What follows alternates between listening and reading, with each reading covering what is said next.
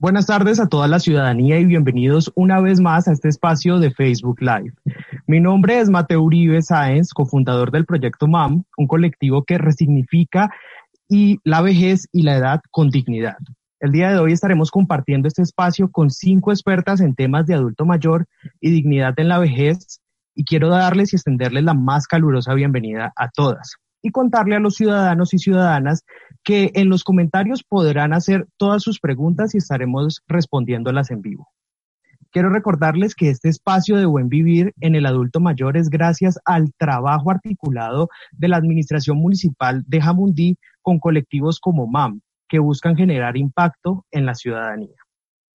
Bueno, pero para iniciar con todo este tema del buen vivir en el adulto mayor, tenemos que eh, primero introducir a nuestras invitadas y nuestras panelistas que son Carmen Elisa Santomé, trabajadora social con experiencia en el diseño y ejecución de proyectos, María Camila García Calat, periodista y co-creadora de MAM Project, Estefanía Cortés, psicóloga clínica educativa con enfoque de trabajo en intervención familiar, Viridiana Maya, gerontóloga mexicana y capacitadora en temáticas relacionadas con la prevención de tipos de violencia hacia el adulto mayor, y Ariana Morales, socióloga con énfasis en planificación social en entidades públicas y privadas.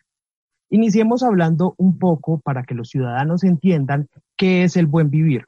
María Camila, tú que has tenido un recorrido sobre qué es el buen vivir y cómo este, digamos, permea a las sociedades y a las personas adultas mayores, ¿qué es el buen vivir y qué es el buen vivir en el adulto mayor? Eh, bueno, el buen vivir inició como con las comunidades indígenas, bueno, viene desde hace mucho tiempo, eh, desde su esencia, y comenzó con la palabra Usai, que es eh, en quechua, y significa como revivir esa utopía que orientó la ética colectiva y la esperanza de actuar de las comunidades. Pero se viene hablando más de él desde los años 2000, cuando pues las comunidades indígenas empezaron a a luchar y a emanciparse y como buscar esa recuperación parcial eh, de la cultura de los pueblos indígenas. Y eh, entonces cuando las personas empezaron a, eh, como que, digamos, la sociedad occidental se empezó a interesar por este concepto, pues se empezó a hablar de él como en diferentes aspectos, no solo como para las comunidades indígenas, sino para los niños, para las personas mayores, y eh, pues básicamente es un poco como comprender em, que el buen vivir es como que uno pueda tener una vida digna y que tenga como tres factores, un poquito como, em, como crear comunidad buscando la felicidad del ser y el hacer, que sea como una alternativa al desarrollo, es decir, que busque más como primar la vida que primar lo material y em, que se creen eh, espacios para el ser y ambientales donde participen diversos actores sociales desde diversas posturas. Viridiana, en tu caso, ¿qué podrías contarnos de cómo permitir que las personas adultas mayores dentro de la sociedad puedan generar este concepto de buen vivir? Bueno, Mateo, pues eh, yo les quiero compartir de alguna manera un material que, que trabajé para a lo mejor ejemplificar un poco cómo lo tratamos de llevar a cabo aquí en México. Claro que sí.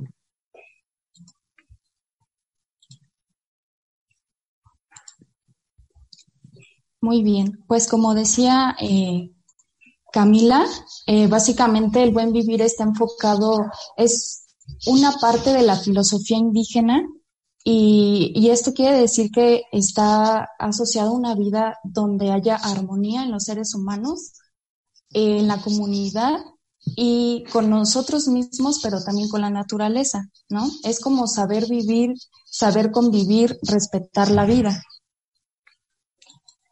Entonces, bueno, eh, me gustaría compartirles unos conceptos, bueno, Primero quiero empezar con esta frase que para mí es muy importante y es de Gandhi, ¿no? Dice, lo que estamos haciendo a los bosques del mundo no es sino un reflejo de lo que estamos haciendo a nosotros mismos, los unos a los otros. Y conforme vayamos llevando esta charla, vamos a ir comprendiendo a lo mejor por qué quise compartir esta frase. Pues como les decíamos, eh, esto, este concepto de buen vivir parte de una filosofía indígena, ¿ok? Entonces, el buen vivir está enfocado precisamente eh, en construir una sociedad solidaria y sustentable. Ajá. Más allá de ver la economía, el crecimiento económico, es ver como el crecimiento personal, el apoyo en la comunidad. Ajá. Entonces, pues aquí lo que yo quise eh, mostrar con algunas imágenes es pues el buen vivir va y parte desde la salud, ¿no? Entre las personas es importante pues eh, cuidar de nuestra salud, la educación también es muy importante y por ejemplo aquí en México pues yo trabajo con personas mayores y lo que trato pues siempre es de tratar de, de prevenir, prevenir enfermedades y yo creo que es la mejor manera que podemos tener un buen vivir en la vejez, la salud. También es muy importante la educación, ¿no? Como personas mayores, a veces se dejan pendientes como eh, el estudio, ¿no? Y también es, es una etapa importante en la que pueden seguir recibiendo la educación, la alfabetización. También, eh, pues aquí llevamos a cabo mucho el contacto, eh, la persona mayor con la naturaleza, ¿no? Y es un buen concepto que, que trabajan también en el buen vivir, ya que los adultos mayores, algunos cosechan su propio alimento, este, y también se dedican como a este cuidado de la naturaleza.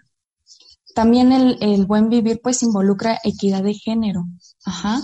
Entonces es importante eh, dar atención en el aspecto de salud tanto a mujeres como a hombres, incluirlos en esta parte, ya que pues ambos van a presentar enfermedades y se pueden siempre prevenir de manera muy importante para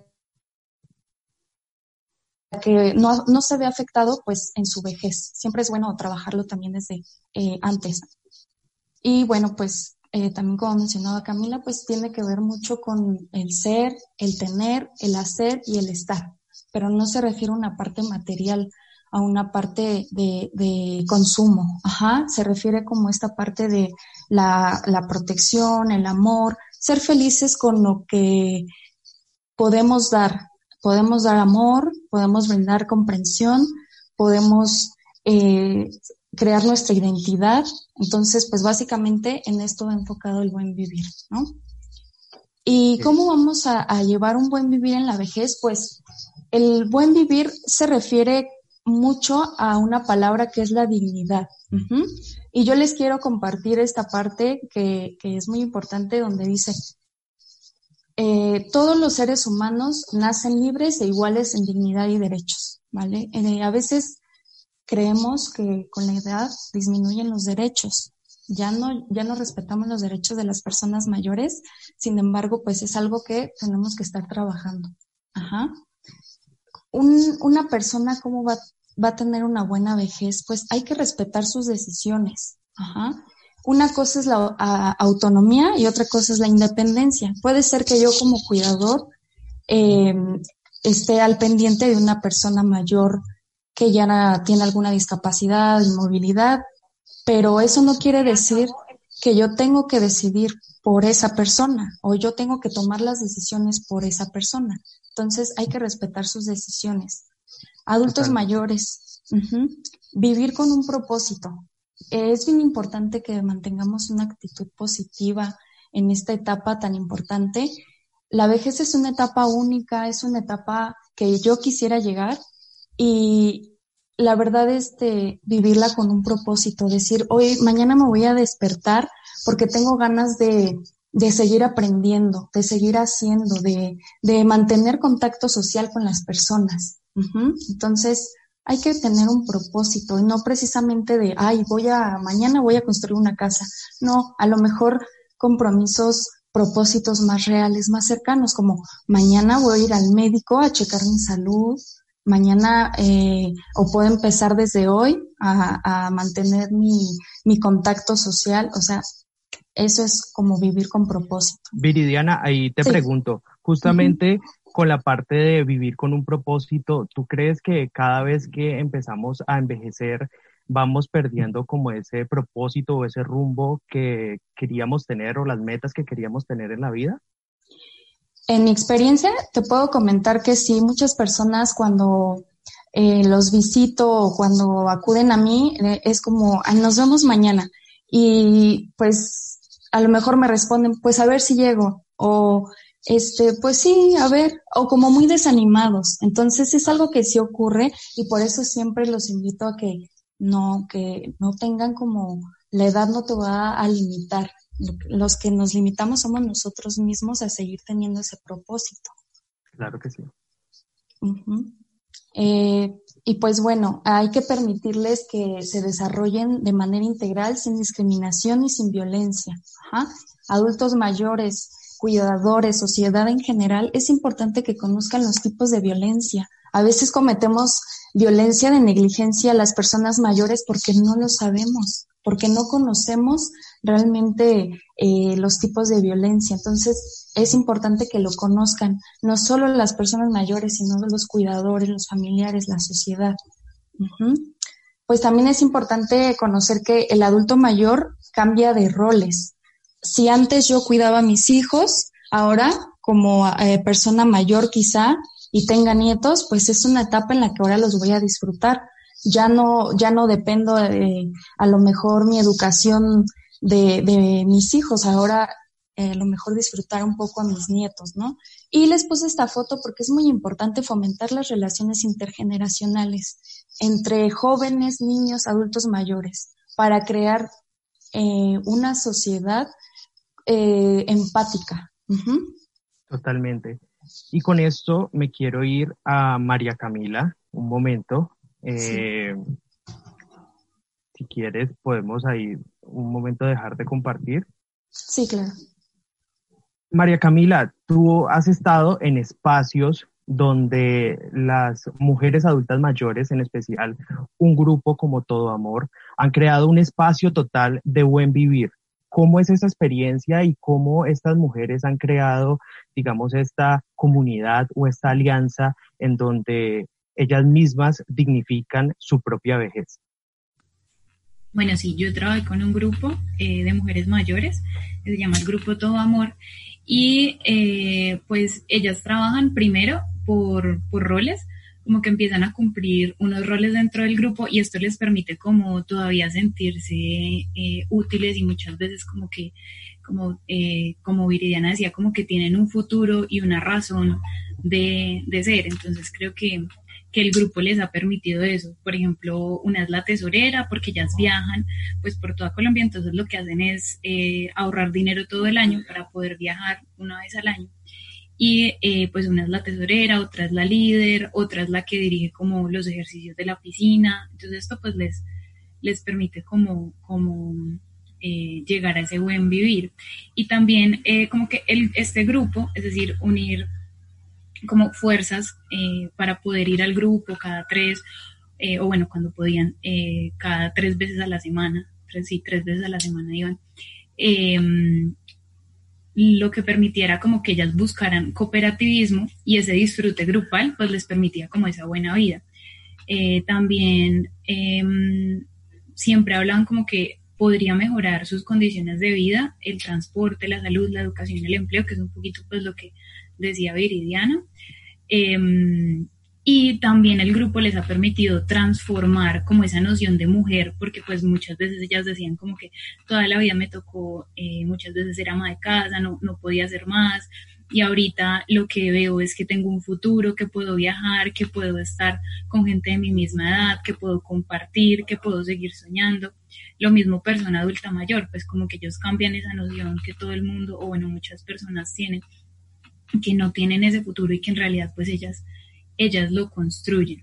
Ellas, o sea, pues, y en especial lo que tú dices, creo que es súper importante de estos grupos de mujeres adultas mayores, de personas adultas mayores en general, permiten que, digamos, ellas mismas, lo que decía Viridiana, tengan un propósito, ya nos estabas contando que unas eran las líderes, otras eran las tesoreras, las que armaban los viajes, las fiestas, las que, eh, digamos, lideraban los deportes y demás. O sea, cada una tiene un rol y crea un propósito dentro de, eh, esta comunidad. Me parece algo totalmente valioso para crear estos espacios que permitan que muchos adultos mayores se sientan, se, digamos, dignifiquen su propia vejez y tengan ese propósito del que hablaba Viridiana.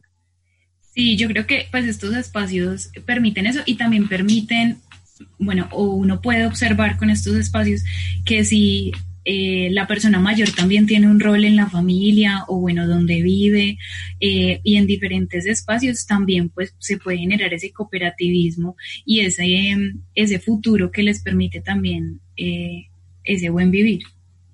Totalmente. Stephanie, yo quiero que nos hables un poco de los relatos de los adultos mayores, de los saberes de los adultos mayores y esta importancia que hay en conservarlos, en mantenerlos, en hacer que estos saberes, relatos, historias que nuestros adultos mayores tienen eh, no se pierdan. ¿Por qué es tan importante esos relatos de los adultos mayores? Eh, bueno, hola a todos y a todas que están aquí conectados viendo este maravilloso espacio pensado para todas las familias y sobre todo para nuestro adulto mayor en el municipio de Jamundí. Bueno, eh, básicamente el adulto mayor en nuestras familias se convierte en esa memoria histórica, ¿no? De todo lo que es la trayectoria que ha vivido y que ha caracterizado una familia y que le permite eh, la identidad en ciertos aspectos. Entonces, lo que nosotros hablamos desde lo territorial, entonces porque hay unas familias, ah, es que los Rodríguez son más conocidos que, que los Escobar, sí, que los Villegas eh, fueron una, una, familia particular empoderada porque aportan a esto. Entonces, digamos que los adultos mayores en el rol familiar se convierten en esa memoria histórica que genera una trazabilidad y un camino que desde las nuevas generaciones, en ese cambio y relación intergeneracional eh, que lo hablaba Viridiana, se convierte en esa particularidad, ¿no? El no perder esas raíces y esas esencias que me genera la familia, ¿no? O sea, cada uno que estamos aquí eh, somos el resultado de una lucha generacional de nuestros adultos mayores que han luchado no solamente por eh, brindarnos oportunidades, que hoy los que estamos aquí sentados tengamos el acceso a una educación superior, que seamos profesionales, que se han luchado desde el campo, entendiendo que estos adultos mayores que se llaman papás, abuelitos, bisabuelos, eh, han ni siquiera con un, mínimo de educación y se las han sorteado para tener básico eh, la lectura, la escritura y el dominio de las matemáticas, y con esos dos aspectos tan importantes logran sacar generaciones y familias adelante, ¿no? Eh, y que son el, el, el, el, pilar y el motivo eh, para nosotras, las nuevas generaciones, y decir, ah, es que por la lucha que ha hecho mi abuelita, mi abuelito, mi bisabuelo, yo tengo que sacar adelante el nombre y el apellido de mi familia.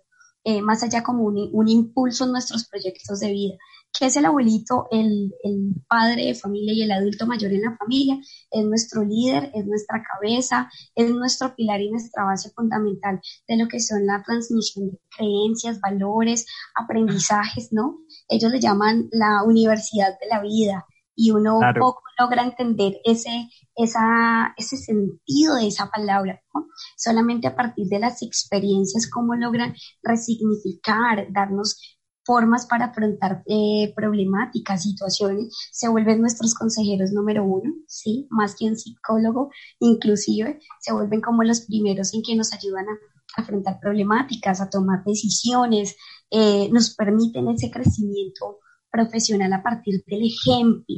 Y, creo que desde ahí es lo más importante ese adulto mayor en nuestra, no solamente a nivel familiar, sino a nivel social, ¿no? Si los adultos mayores no hubieran hecho luchas eh, por eh, que las mujeres, que nosotros tengamos un, un rol más activo dentro de la sociedad, lograrnos buscar un espacio, creo que no seríamos lo que somos hoy. Entonces, ¿qué es el, el adulto mayor? Es el transmisor de creencias, valores, aprendizajes. Eh, bueno, creo que a partir de cuando ellos se sientan y nos hablan, es que en mi época no es, ay, otra vez la historia, abuelito, pero esta historia ya me la sé. No, valiosísimo, porque pese a que la cuenten cinco o tres veces, cada momento en particular en que la cuentan va a haber un aporte diferente y va a ser insignificante para nosotros, porque ellos se preocupan cada, cada momento del bienestar de la familia. Y son básicamente esa instancia que busca la unión familiar, ¿sí? Entonces, por ejemplo, cuando el adulto mayor se enferma en la familia, todos se preocupan y todos generan movimiento en esas dinámicas familiares. Una dinámica total. Total. Entonces, no, yo llamo a la cita, yo compro el medicamento, yo lo llevo, yo lo transporto, yo le compro lo necesario y genera, ¿sí? Ese como, ese impulso a volver a, a la unión. Es el que todavía pelea porque comamos en el comedor, porque tengamos un espacio de vernos frente a frente, es el que nos pregunta cuando llegamos a la casa, ¿cómo te fue? ¿Cómo está tu día? Y que busca, pese a todas las dinámicas sociales, que poco hemos olvidado ese rol tan importante y, esencial que es el adulto mayor de nuestra casa y a veces lo vemos ahí solito eh, eh, o que ya no los queremos hacer parte de decisiones importantes y lo que decía Viridiana es muy importante, cómo cambian los roles. Cuando antes yo era el que cuidaba, y ahorita es a mí el que me cuida y es entender que desde lo psicológico eso genera cambios importantes porque el, el adulto mayor tiene que resignificar su identidad y lo que es su esencia. Y en esa búsqueda trata de hacer la unión familiar donde nosotros resignifiquemos ese rol. Y creo que ahí es muy importante nosotros construir estos espacios y recordar porque el adulto mayor, el que le llamamos el abuelito, el visa, el tata, el tato, como lo, lo, solemos llamar tiernamente, es tan importante para nosotros desde nuestras posturas y nuestra construcción generacional. Entonces, creo que es muy valioso este, este espacio y, y, es eso, ¿no? Como la base y el cimiento de lo que es la familia. Eso es el, el adulto mayor. Ariana, yo quiero preguntarte en especial algo que decía Stephanie, era esta parte de la transmisión de los saberes y esta parte que tiene que ver mucho con nuestros ancestros que, digamos, su forma de transmitir los relatos y las historias era por medio de transmisión oral. Y eh, enlazándolo un poco con lo que decía Viridiana, ¿cómo creamos esta digamos, eh, relación intergeneracional para compartir estos saberes y estas historias que hacen parte de lo que para nosotros es la memoria histórica de nuestro contexto, tanto local, eh, familiar y hasta nacional o internacional. Hola, buenas tardes para todos y todas. Eh, me recojo en todo lo que dicen las chicas anteriormente, Stephanie eh, totalmente de acuerdo y para que los adultos mayores tengan ese rol de, transmisor de experiencias y ese rol de, transmisor de conocimientos tradicionales y generacionales, es muy importante las redes de apoyo sociales, dentro de las cuales tenemos las redes de apoyo familiares y la red de apoyo no familiar. La familiar pues consta de todo nuestro, nuestro grupo familiar, tíos, tías, primos, hermanos, todas las personas que componen la familia y que de una u otra forma vamos a darle ese rol, eh, le vamos a dar mayor peso a ese rol del adulto mayor a partir de las experiencias. Y las no familiares, entonces son los amigos, los vecinos, los compañeros de, de juego, como lo mencionaban hace un rato ahorita eh, Camila, cuando dice, es que ellos se unen para hacer sus actividades y ellos se unen para, para salir de paseo. Entonces, eso, el unirse a ellos, genera una red de apoyo entre ellos mismos, sea haciendo actividades, sea haciendo em, algún tipo de, de gestión que a ellos lo que les ayuda es poderse sentirse plenos, poderse sentirse libres, y poder permitir eh, tener una mejor eh, experiencia de vida, tener un mejor buen vivir, como lo decía Viridiana hace un, hace un ratico.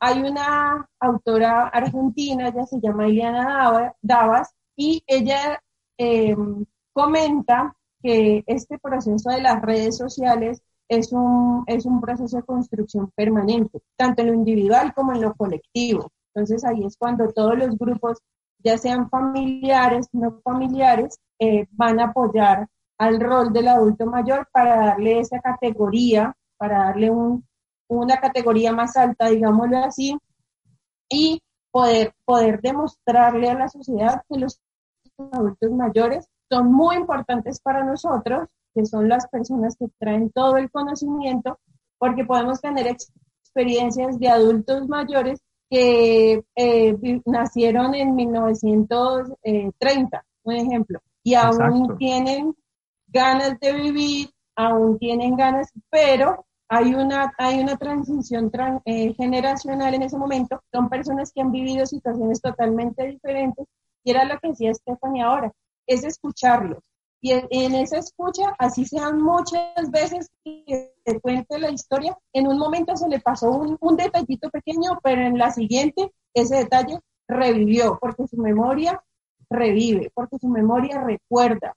Entonces, eso es súper importante tenerlo claro, que somos nosotros, los nietos, los hijos, em, los conocidos, quienes podemos apoyar a esos, a esos adultos mayores y, que, y somos nosotros los encargados de darles esa categoría y ese rol de, personas eh, que puedan eh, darnos muchísima experiencia a través de sus relatos. Totalmente. Camila, yo quiero irme justamente a una parte y es cómo creamos estos espacios o qué espacios podemos crear para resignificar la vejez a través de estos relatos, cómo podemos conservar estos relatos y estos saberes eh, y desde qué formatos o, formas podemos eh, llegar a construir eh, espacios que generen esta conexión intergeneracional y que nos dejen conocer un poco más las diferentes formas y saberes y, e historias que tienen los adultos mayores? Eh, bueno, pues yo creo que pueden existir como diversos espacios. Obviamente en ese momento es difícil, pero los físicos son muy importantes también como eh, con nuestros familiares o conocidos. Que, que, nos permitan como crear ese diálogo intergeneracional y, y, pues que la como que esa oralidad que desde siempre nos ha permitido pues desarrollar como el ser humano, eh, nos permita seguir como conociendo historias de personas mayores que son, pues que son un saber que nos permite eh, mejorar nuestra vida y, es como, pues sí, como que el saber nos permite eh, trascender. Y pues nosotros con el colectivo MAM tenemos un proyecto que, que, lo que hacemos es narrar historias de mujeres mayores por formatos pues en, formatos que, sean como amigables para eh, generaciones más jóvenes y que puedan como eh, verlo y saber como qué piensan las personas mayores de, de un tema específico, puede ser, no sé, de la sexualidad, del amor, de lo que están viviendo ahorita, pues que estamos viviendo con la pandemia, como que diversos temas se pueden se pueden tratar, no sé, por Instagram y, o por un podcast o por un audiovisual y eh, podemos contar eh, esa historia. Pues digamos que el podcast lo que permite es que sea más, eh, que no se pierda como esa oralidad propia de los adultos mayores o bueno, de, las personas mayores y, que nos recuerda como, como ese, esa, ese pasar el saber desde la antigüedad eh, pero por ejemplo el, audiovisual pues nos permite casi que, entrar en la vida de, esa persona mayor y ver cómo, cómo está viviendo, qué está viviendo, o unas piezas gráficas que simplemente nos permitan como eh, sentarnos a pensar de ver si las personas mayores pues son ciudadanos, eh, también tienen derechos, o sea, como que por diferentes elementos también, por diferentes plataformas se puede llegar a ellos. Obviamente esa ese diálogo físico también es importante, o bueno, una llamada también es importante porque pues genera comunidad y genera lo que hablábamos de, ese rol de la persona mayor que sigue soñando y que sigue siendo un ciudadano y que tiene pues todo el derecho a ser escuchado. Totalmente. Carmen, háblanos un poco de las otras redes de apoyo que podemos encontrar eh, en diferentes espacios, también como espacios públicos o diferentes ámbitos de la sociedad, como lo hablaba Ariana hace un momento.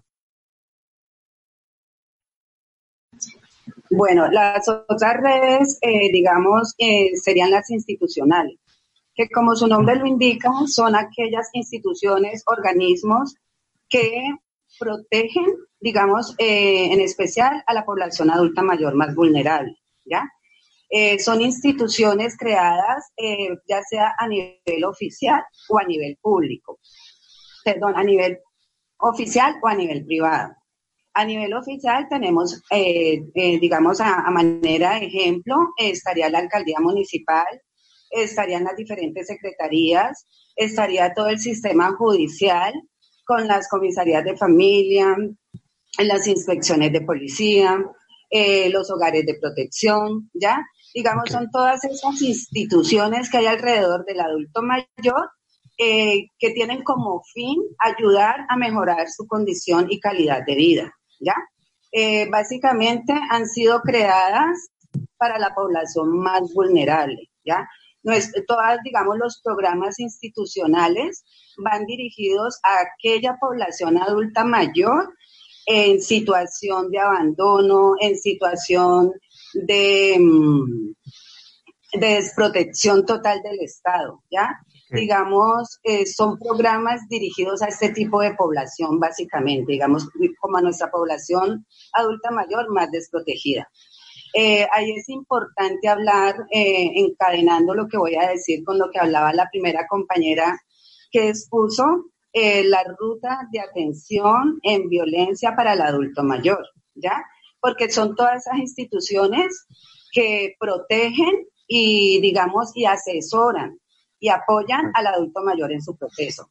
Entonces, siempre se inicia, digámoslo, por el lado del sector salud, ¿ya? Siempre se inicia por el lado del sector salud, eh, ya sea en el hospital más cercano, centro de salud o puesto de salud más cercano a la vivienda donde viva el adulto mayor. Eh, siempre se, que se presente una serie de violencias, que no hemos hablado mucho de eso, qué tipo de violencias hay contra el adulto mayor. Puede ser física, puede ser psicológica, puede ser económica, puede ser patrimonial. Eh, hay muchos tipos de violencia y cuando un adulto mayor recibe algún tipo de violencia de estas, hay una ruta establecida. Cuando hay, digamos, violencia física o psicológica, se recomienda la primera instancia el sector salud para que el médico deje en, digamos, como en la historia clínica, el registro. Y es muy importante que quede el registro de que es una violencia familiar o, una, o un maltrato, ¿ya? porque eso puede, dependiendo del caso, se puede ir ya, digamos, a un proceso con comisaría de familia o a un, a un proceso con fiscalía, ¿ya? Entonces es importante, digamos, todas, que los adultos mayores de nuestra región conozcan que existe una ruta, que hay unas instituciones para proteger sus derechos y que no están solos digamos, en este proceso, que si se sienten violentados, abandonados o en alguna situación de negligencia por parte de su familia, eh, es importante también tener en cuenta ahí la ley 1850 del 19 de julio del 2017, con la cual ya se penaliza el abandono y el maltrato hacia el adulto mayor. O sea, ya, ya tiene unas penas mayores que las que antes habían. Entonces, digamos que toda esta red institucional son, como su nombre lo indica, las instituciones para proteger y garantizar los derechos del adulto mayor. Claro que sí. Viridiana, en este caso justamente de violencia al adulto mayor, eh, tú eres, tú has estado como en muchos de estos casos y, te has especializado un poco como en este tema. Eh, háblanos también de esos tipos de violencia que Carmen en un momento nos estaba explicando y cómo podemos porque a veces muchas personas también no entienden cuál es el tipo de violencia hacia el adulto mayor. No entienden que las palabras tienen efecto, que, digamos, eh, humillar o tratar a una persona adulta mayor de cierta manera, infantilizarlos y demás, es una violencia también. Y quiero que nos cuentes un poco más de eso porque digamos que queremos propiciar espacios como estos donde la alcaldía de Jamundí busca hablar de buen vivir y evitar a toda costa que se propaguen eh, estilos o tipos de violencia dentro de las familias. Claro, así es, Mateo. Eh, dentro de los tipos de violencia, eh, dentro del adulto mayor, los más conocidos, pues, es la, la violencia física, la violencia psicológica, este, la violencia por abandono, también es, es un tipo de violencia, eh, la violencia por negligencia. Y esta es una que cometen mucho las las personas hacia los adultos mayores precisamente porque no lo conocen, ¿no? Y es precisamente esta parte que mencionabas, infantilizar al adulto mayor, como decirle, este, ¿qué quieres que te traiga, mi amor? Este, ay, Juanito, este, ¿te sientes bien? No, ¿por qué? ¿Por qué usar esos diminutivos con las personas mayores si lo que queremos precisamente en el buen vivir es que las personas tengan dignidad dentro de esta etapa? Bueno, en general en todas las etapas, pero se ha visto reducido. Antes eh, tenía un paciente que me decía, antes la gente me llamaba don Juan y ahora que, que he sido, soy una persona más grande, me llaman Juanito. Entonces, ¿en qué momento se perdió este respeto, no? Entonces, ese es como uno de los muy comunes, pero dentro de la negligencia está desde la falta de medicación, a lo mejor una persona que, que ya depende de mí totalmente y que necesito darle su medicamento y no se lo di, este, a lo mejor necesito bañarlo, pero pues lo voy a bañar una vez a la semana, si bien le va, ¿no? Este, a lo mejor el hecho de que yo no visite a mi adulto mayor, a mi mamá, a mi papá, no visitarlo, no saber cuáles son sus necesidades, también es un tipo de violencia y en muchos países ya se está trabajando en los derechos precisamente por abandono y no nada más abandono de voy y te dejo en algún lugar, sino el hecho de no visitarte, no saber cuáles son las necesidades en tu casa, este, a lo mejor no apoyarte económicamente porque a lo mejor puedes tener algún tipo de, de pues sí, de, necesidades, ¿no? Entonces, es, Todo, todo esto que abarca el adulto mayor es bien importante saberlo. Y, y también el hecho de, en la parte física, no nada más este golpeo y ya, también a lo mejor muchos adultos lo jalo porque quiero que camines rápido, ¿no? O sea, ya, quiero caminar y te jalo y entonces caminamos rápido.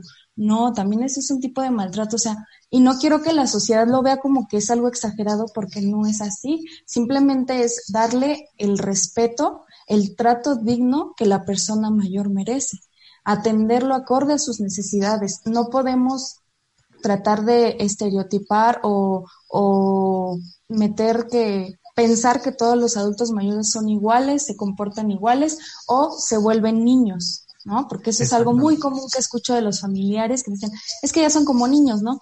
No, pues realmente si fueran como niños. O en especial cuando tienen algún tipo de enfermedad eh, que es natural en, cualquier etapa de la vejez y, eso, eh, piensan que por ese tipo de enfermedad, digamos, deben de, o sea, de estar siempre en sus cuidados, no los pueden, digamos, soltar ni dejarlos ser independientes y es algo muy grave que las personas usualmente piensan. Stephanie, háblanos un poco de cómo desde las casas nosotros podemos eh, incentivar este buen vivir con nuestros adultos mayores y cómo podemos mejorar también no solo desde los cuidados, sino también desde el lenguaje y cómo cuidamos, digamos, las formas en cómo nos expresamos hacia nuestros adultos mayores. Bueno, lo más importante es devolverles el lugar que ellos siempre nos han dado desde las dinámicas familiares.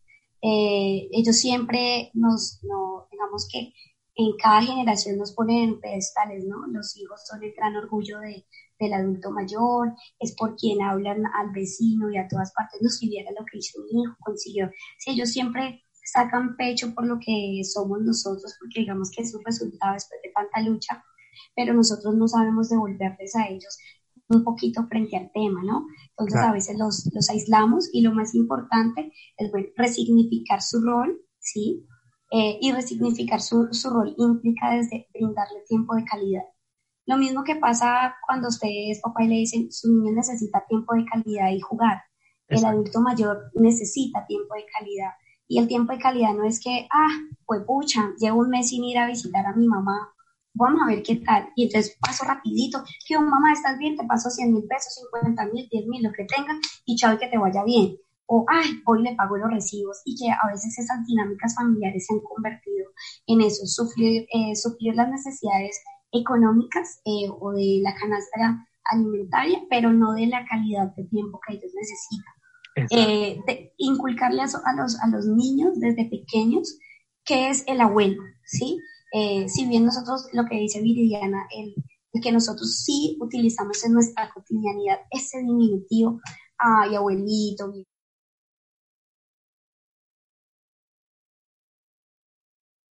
como una forma de, no, es que él es tu abuelo, hay que respetarlo, hay que valorarlo, tenerlo y hacerlo parte de las decisiones y los espacios de compartir familiar.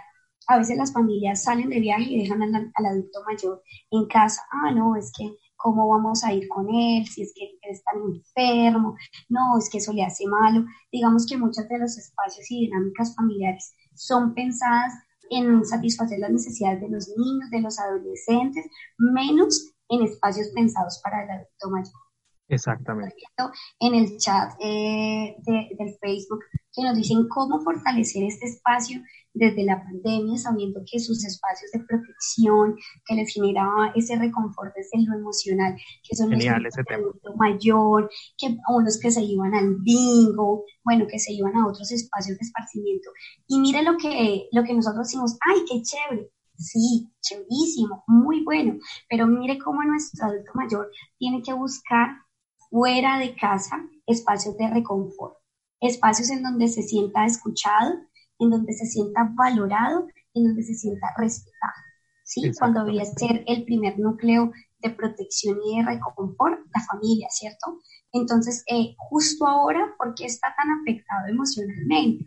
Porque nosotros en medio del afán y de las dinámicas sociales eh, no le dedicamos una hora de papá, ¿cómo estás? Contame cómo era tu vida, ¿sí? ese espacio, el ejercicio de que ellos cuenten desde la oralidad, desde la narrativa, su historia implica un ejercicio necesario para su salud mental y en tanto a la memoria en corto y a largo plazo.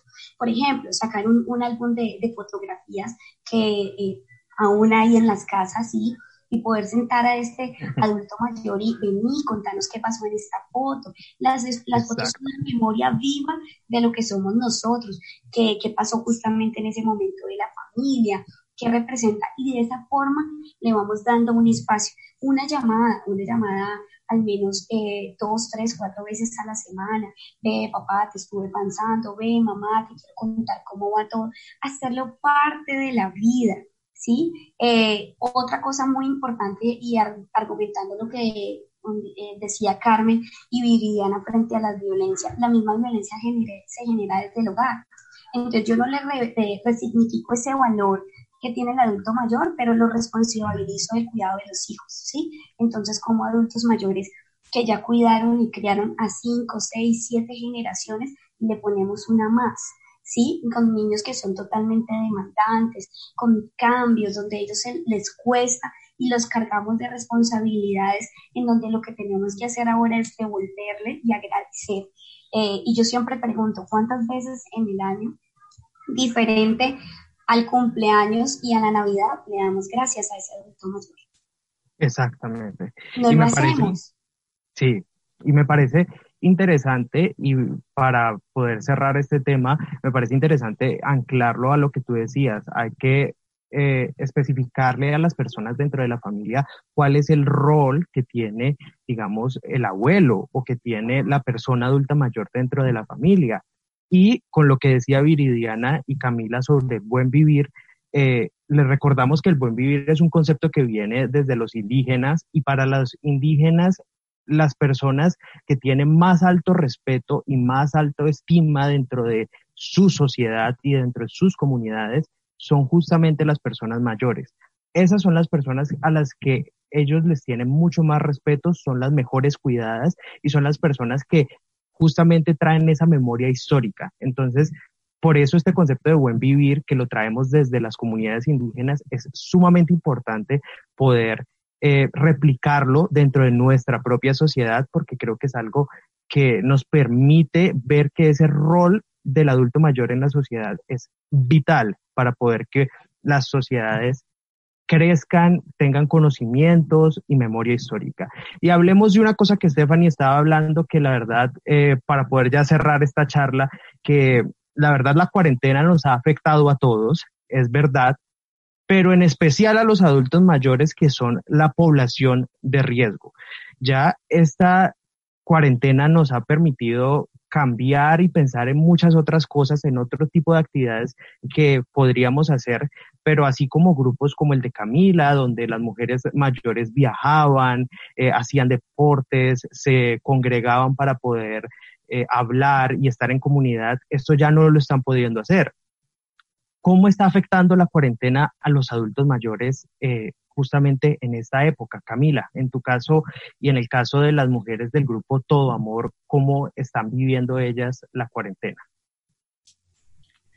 Eh, bueno, em, nosotros hicimos como unos productos radiales acerca de eso eh, y lo que ellas dicen en resumen es como que pues para como continuar eh, con esa comunidad, ellas se siguen llamando, tienen un grupo de, de WhatsApp como que han mutado un poquito a, las, a las, em, como a estas plataformas digitales para poderse comunicar todo el tiempo, para poder pues sentir como eh, que siguen en esa comunidad, hacen igual deporte desde las casas con, con ellas dicen como con eh, clases que hay por televisión o, cosas así, pero siempre pues como que resaltan que si les hace mucha falta salir, eh, que les, hace mucha falta como, em, como esa creación de comunidad y, ellas dicen como poder salir y preguntarle a cualquier persona cómo está, que me responda y, poder conversar, eh, pues como que dicen eso no tiene precio.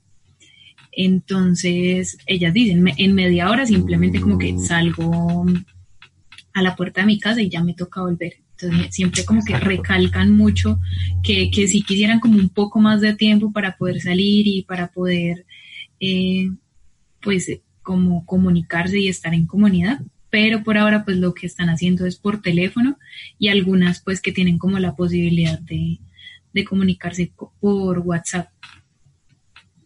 Ariana, yo quiero saber también un poco cuáles serían las formas en que nosotros como familia, como sociedad, incluso si ni siquiera son tampoco de nuestra familia, pero sabemos que nuestros vecinos son adultos mayores, ¿cómo podemos apoyar a esas personas adultas mayores dentro de la cuarentena? ¿Qué podemos hacer para que digamos, no se sientan tan aislados, no sientan que esto, digamos, se vuelve una carga, este, digamos, esta pandemia y, todas las consecuencias que traen y en especial que cada vez más que aumenta eh, digamos, la cuarentena, pues se aumenta más para ellos porque ellos son la población a la que queremos cuidar en especial.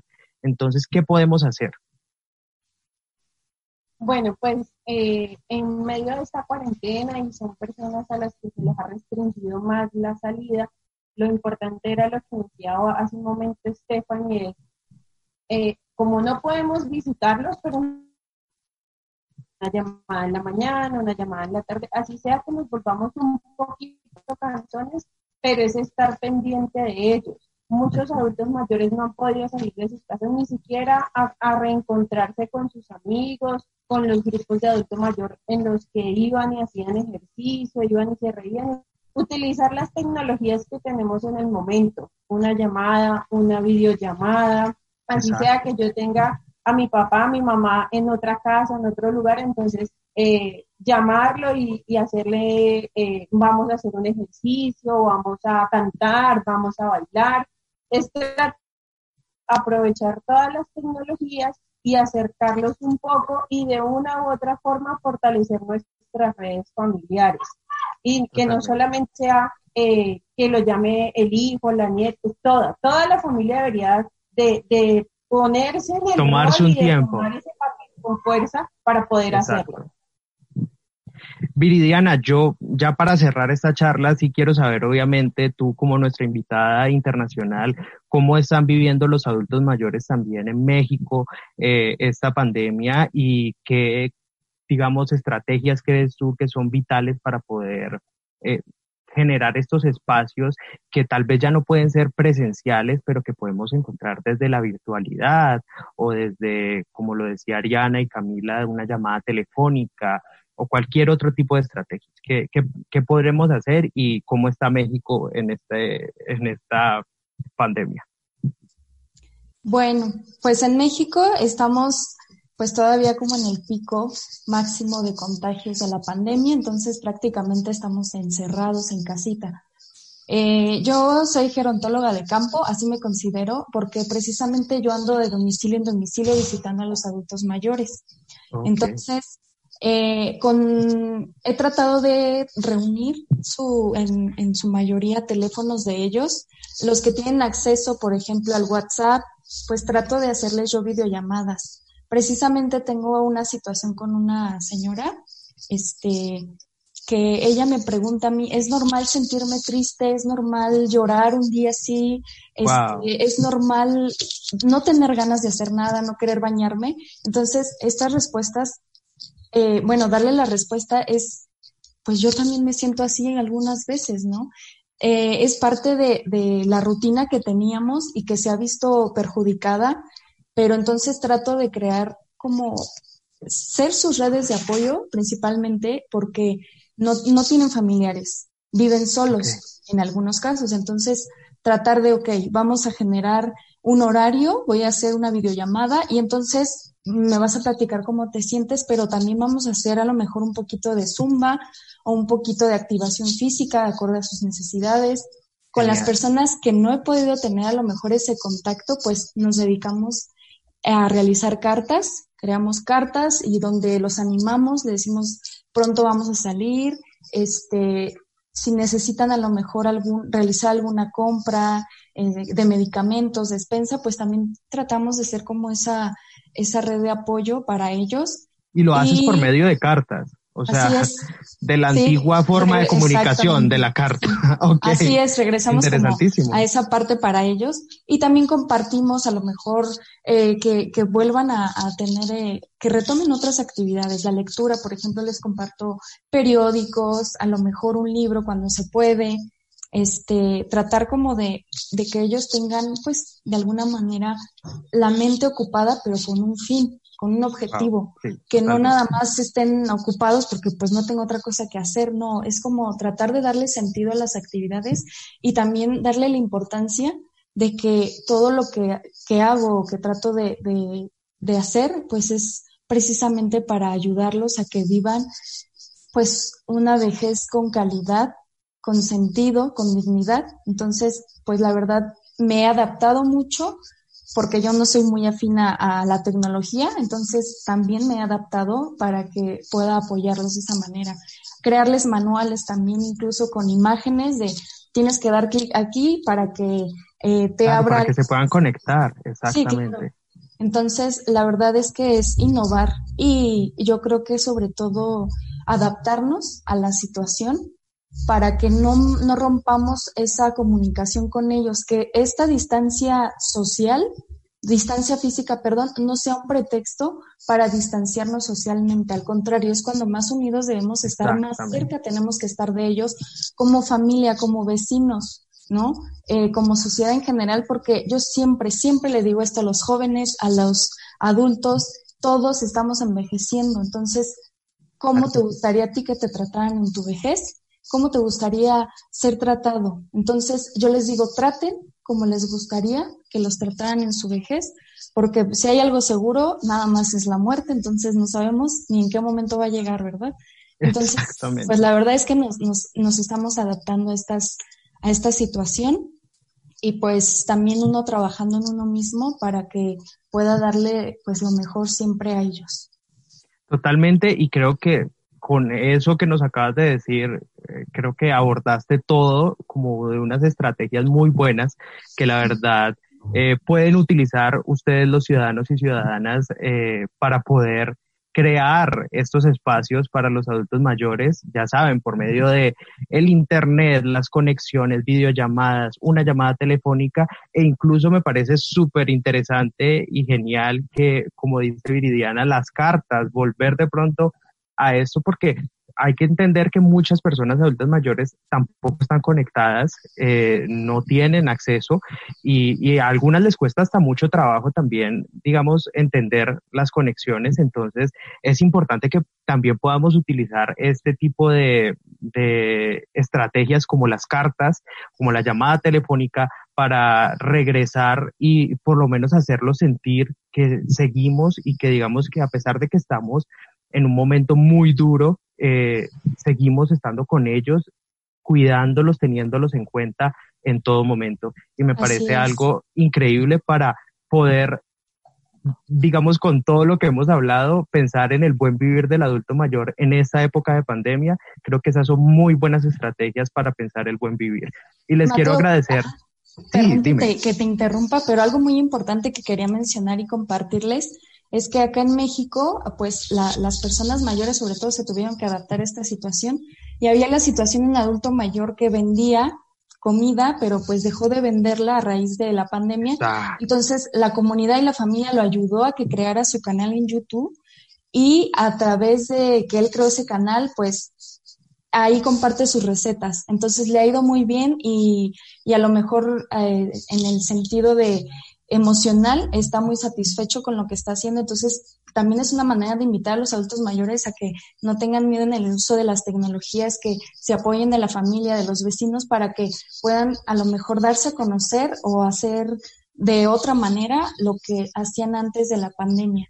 También que los conocimientos que nosotros tenemos eh, nosotros que tal vez somos más jóvenes podamos transmitírselos a ellos, así como muchos de nosotros queremos ser influencers, youtubers y demás, esos conocimientos también se los podemos dar a ellos para que, digamos, puedan compartir lo que justamente hablábamos, sus relatos, sus historias, sus saberes, sus recetas. Y me parece algo también interesante que podamos eh, tener esa conversación intergeneracional y esas estrategias intergeneracionales que pueden permitir que el adulto mayor eh, tenga esas condiciones de buen vivir en nuestra sociedad. Muchas gracias a todas por estar, digamos, presentes en esta charla de buen vivir con el adulto mayor y poder comentarnos un poco desde sus experiencias cómo eh, se trabaja y cómo debemos construir una sociedad en donde el adulto mayor sea importante dentro de nuestro pilar de la sociedad y que todavía resignifiquemos esas historias y saberes que ellos tienen. Mil gracias y agradecemos también a la alcaldía de Jamundí y al colectivo MAM por estar apoyándonos dentro de esta charla. Gracias a todos. Gracias. Gracias a ustedes por Gracias. Muchas gracias.